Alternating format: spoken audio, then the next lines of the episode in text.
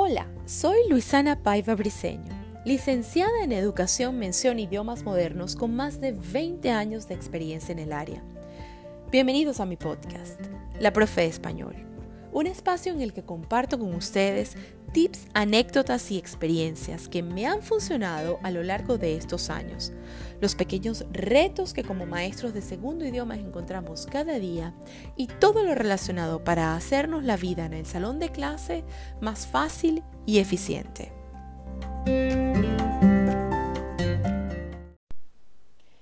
Anteriormente les comentaba que para mí era muy frustrante hacerles un examen a mis alumnos y que ellos no fueran capaces de completarlo no por falta de conocimiento, sino por falta de tiempo. Me ha tomado muchos años poder encontrar ese balance entre hacer las preguntas adecuadas para saber si conocen o no algo o si manejan un concepto o no y creo haber encontrado una manera de hacer las evaluaciones lo más justas y precisas posibles. Hoy les comparto 5 tips para diseñar y escribir un buen examen.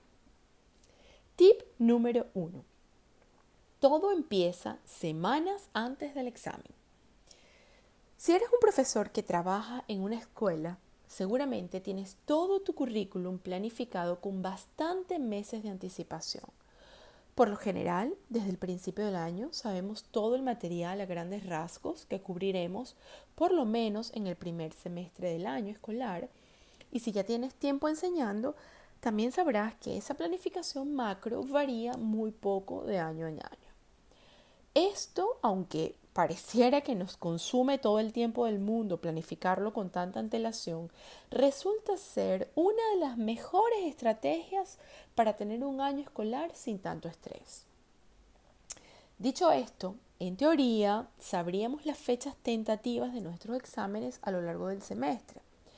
Tener esas pequeñas o grandes fechas en mente nos ayuda a ir partiendo poco a poco lo que se va a enseñar y a la vez nos ofrece una excelente oportunidad para ir haciendo mini assessments o evaluaciones, como también se conocen, quizzes, que nos permiten ir midiendo lo que se va lo que se ha estudiado y el nivel de comprensión de tal o cual contenido.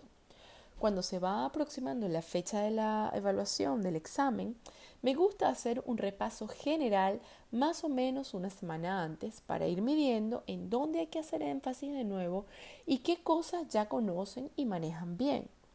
De esta manera, tanto ellos como yo nos aseguramos que sabemos con exactitud todo el material que será evaluado y además yo como maestra también compruebo que mis alumnos están poniendo algo de empeño en repasar la materia vista. Tip número 2. No es necesario preguntar 10 veces lo mismo. A la hora de escribir un examen, siempre nos gusta poner 6 secciones de preguntas con 10 oraciones cada una para que los estudiantes las respondan. Pero ojo, las conjugaciones no son prácticamente las mismas en las 10 preguntas. ¿Les ha pasado? A mí sí me ha pasado, yo lo he hecho, soy culpable. Entonces, nos encontramos ante un examen quizás un poco aburrido, un examen que muy seguramente no va a arrojar el conocimiento real del alumno y que la verdad es un examen muy largo que mantiene al alumno dando círculos en una misma pregunta en donde va a contestar lo mismo con todos los pronombres personales, por ejemplo.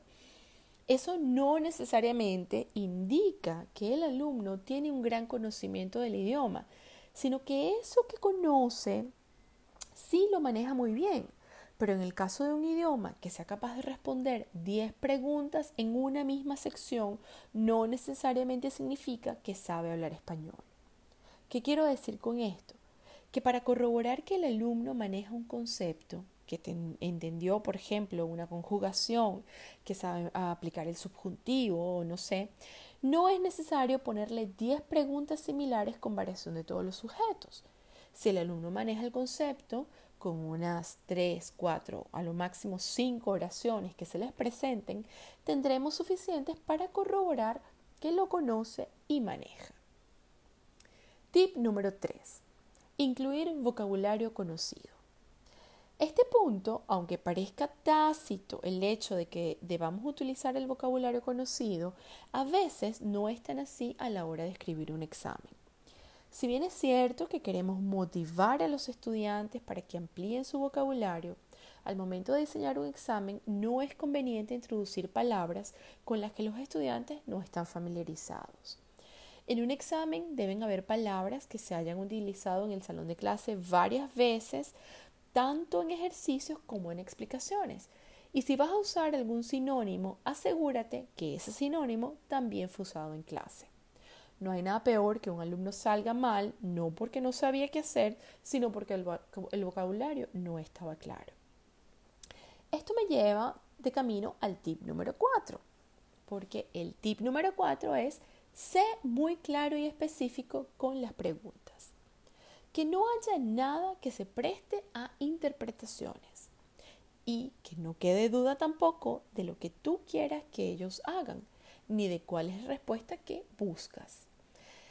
Esto sobre todo si, si les estás pidiendo, por ejemplo, que escriban un párrafo Asegúrate que les dices de cuántas líneas más o menos lo quieres, qué palabras deben incluir, qué no puede faltar, en qué tiempo verbal quieres la respuesta, etc.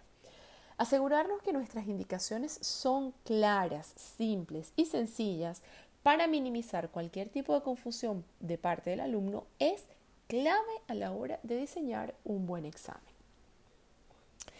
Tip número 5. Ser justos a la hora de corregir. Hay algo que yo en particular siempre hago, que es no asignar de antemano cuántos puntos valdrá cada sección o pregunta.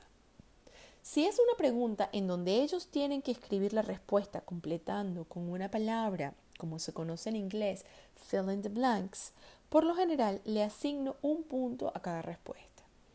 Ahora bien, si es por decir que el, que el alumno debe escribir de su propia autoría un párrafo utilizando tiempos verbales y vocabulario, me gusta ser benévola con ellos a la hora de asignar una nota final. ¿Y por qué? Porque yo como profesora de segundo idioma ya he estado en la situación de mis alumnos en cuanto que yo en algún punto fui alumna cuando estudié inglés y francés formalmente en un salón de clase con libros, profesores, quizzes, exámenes. Yo sé que quizás una respuesta de un examen no refleja del todo el conocimiento real de ese estudiante, porque no sé qué situación personal este alumno esté pasando en casa, por ejemplo, y quizás hoy no sea el mejor día para tomar un examen. O porque al fin y al cabo lo más importante es que no solo el estudiante aprenda español, que es lo que a mí me interesa, sino que también le tome cariño al idioma que se sienta seguro de los conocimientos que tiene y que entienda que si quizás no habla perfectamente español, sí es capaz de comunicarse aun y cuando tenga conocimientos limitados del idioma. Como profesores, nuestra principal meta es hacer sentir a nuestros alumnos seguros y en confianza en el salón de clase, que se sientan que ellos pueden hablar otro idioma, y si eso implica que en la respuesta de desarrollo, como le llamamos a la parte donde deben escribir sus ideas, yo sea un poco más condescendiente con los errores, pues entonces que así sea. Yo entiendo que a veces esta libertad no es posible para los profesores, que hay veces en que tú debes ser más estricto. Pero si está en tus manos darle esa pequeña ayuda a tus estudiantes, yo te invito a que lo hagas. Con esto también te digo que esto no es para inflar la nota de tu alumno. Si una pregunta de desarrollo tú consideras que vale 5 puntos y el alumno respondió con lo mínimo, pues entonces 2, 2.5 puntos máximo sería lo que yo le daría, teniendo en cuenta el número de líneas que escribió y algunos otros aspectos. Pero en general, si puedes entender, o mejor aún, si una persona ajena a la clase lo puede leer y entender, entonces ya se puede decir que el alumno ha logrado gran parte de nuestra meta, que es que sea capaz de transmitir un mensaje. Y como tip extra, yo te digo que invertir una hora más al momento de diseñar un examen nos va a ahorrar muchas más a la hora de corregir.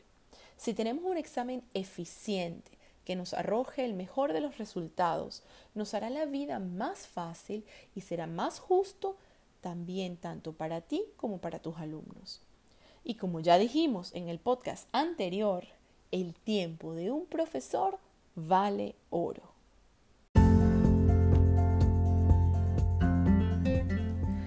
Y hasta aquí nuestro podcast.